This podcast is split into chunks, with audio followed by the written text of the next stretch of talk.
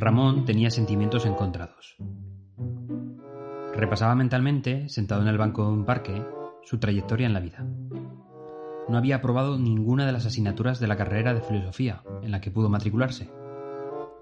El caso es que no se consideraba un desastre como estudiante, quizás todo lo contrario. Se veía inteligente y espabilado. Y luego vino la experiencia en el seminario conciliar. La idea de aquellos religiosos le habían provocado muchos problemas, principalmente porque sus ideas eran completamente diferentes a las suyas. Cómo concebir la vida y la relación con las personas en aquel entorno. Tuvo que salir corriendo también de allí. Así que se le tenía que ocurrir algo. Alguna cosa habría que dedicarse. Fue en ese momento, al alzar de nuevo la vista, cuando divisó un anuncio de viajes en barco con destino a las Américas. Solo había que unir los puntos para definir el plan. Diecinueve años más tarde, Ramón volvió a echar la vista atrás. Durante este periodo de tiempo había sido periodista e incluso había dirigido su propio periódico.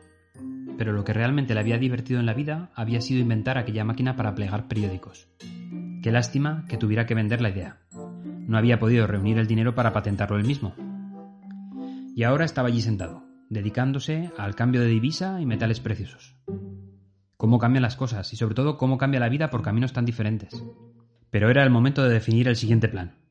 Y no sería un plan cualquiera. Tendría que ser algo que pudiera cambiar el mundo, aunque fuera solamente un poquito.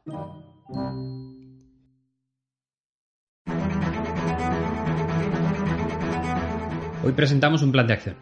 Sinceramente, no me gustan nada este tipo de presentaciones. Y es que me da la impresión de estar vendiendo humo. Presentaremos las actividades realizadas y sobre todo las actividades que se van a realizar. Empezamos por lo básico. Nuestro plan de acción tiene que tener unos campos muy reconocibles. El nombre de la acción, quizás con una descripción de la misma si el público no es muy experto, el responsable y sobre todo cuándo se va a realizar. Este último campo es el más solicitado por la audiencia, que normalmente vela por mantener los plazos del proyecto global. Por supuesto, no me olvido del factor económico. Si hay cargas o sobrecostes, es un aspecto clave. Hasta este punto todo reconocible, pero vamos con las rarezas que a veces tenemos que tener preparadas en la presentación. 1. Riesgos asociados. Entre comillas, es más fácil vender humo cuando dices la probabilidad de que algo salga mal y cómo serían las consecuencias. La forma de prepararla es muy variada y muy conocida. Yo suelo incluir aspectos de validación técnica, de calidad de producto final y por supuesto de nuevo el impacto económico y en plazos. 2. El plan B. Casi siempre hay una persona a la cual presentas un plan de acción que piensa un paso más allá. Quiere saber qué ocurriría si tu plan de acción fracasa, por cualquier motivo. Y es cierto que puede ocurrir. Los proveedores te fallan, los resultados técnicos no son todos los buenos que se esperaban, así que hay que prever qué plan ejecutaremos en este caso. Toca sacar la bola de cristal. Y 3. Estado final y acceso a las siguientes fases. Casi siempre se me olvida este punto, ya hemos hablado de posibles fallos y qué ocurriría si todo falla. Pero ¿qué ocurriría si todo acaba bien?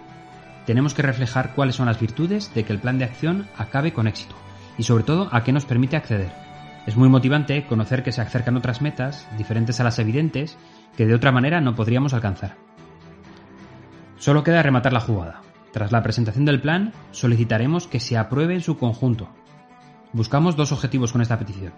El primero es fijar las reglas para los siguientes pasos, cosa importante para evitar sorpresas o responsabilidades no compartidas. El segundo es buscar un apoyo adicional.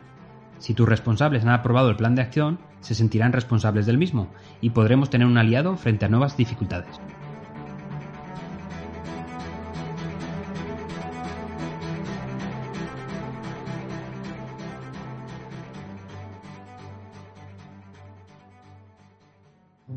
Su trabajo en el cambio de divisas le hizo reunir sus dos intenciones. Necesitaba realizar muchas operaciones matemáticas y por tanto hacerse la vida más sencilla y sobre todo tenía la necesidad de cambiar el mundo. Ramón Berea empezó a idear la primera calculadora de la historia. El 10 de septiembre de 1878, Ramón patentaba en Nueva York la Berea Direct Multiplier, con el número de patente 207-918. Se trataba de una máquina de hierro de unos 26 kilos, capaz de sumar, restar, dividir y multiplicar cifras de nueve dígitos. Y aunque pueda parecer poca cosa, fue un invento revolucionario, ya que hasta entonces las multiplicaciones se hacían repitiendo sumas. La calculadora de Berea, en un solo movimiento, hacía multiplicaciones directas. Fue premiada en la Exposición Mundial de Inventos de Cuba, en 1878, y se llegaron a fabricar tres unidades, aunque Berea nunca pensó en su explotación comercial. Desde 1930 la calculadora de Berea se encuentra en el Museo de la sede central de IBM, como un referente mundial de la computación. Ramón siempre comentaba que las verdaderas razones que había sustentado su plan fueron un amor propio, probar que el ingenio español puede batir a eminencias de naciones más cultas y sobre todo el afán innato de contribuir al adelanto de la ciencia.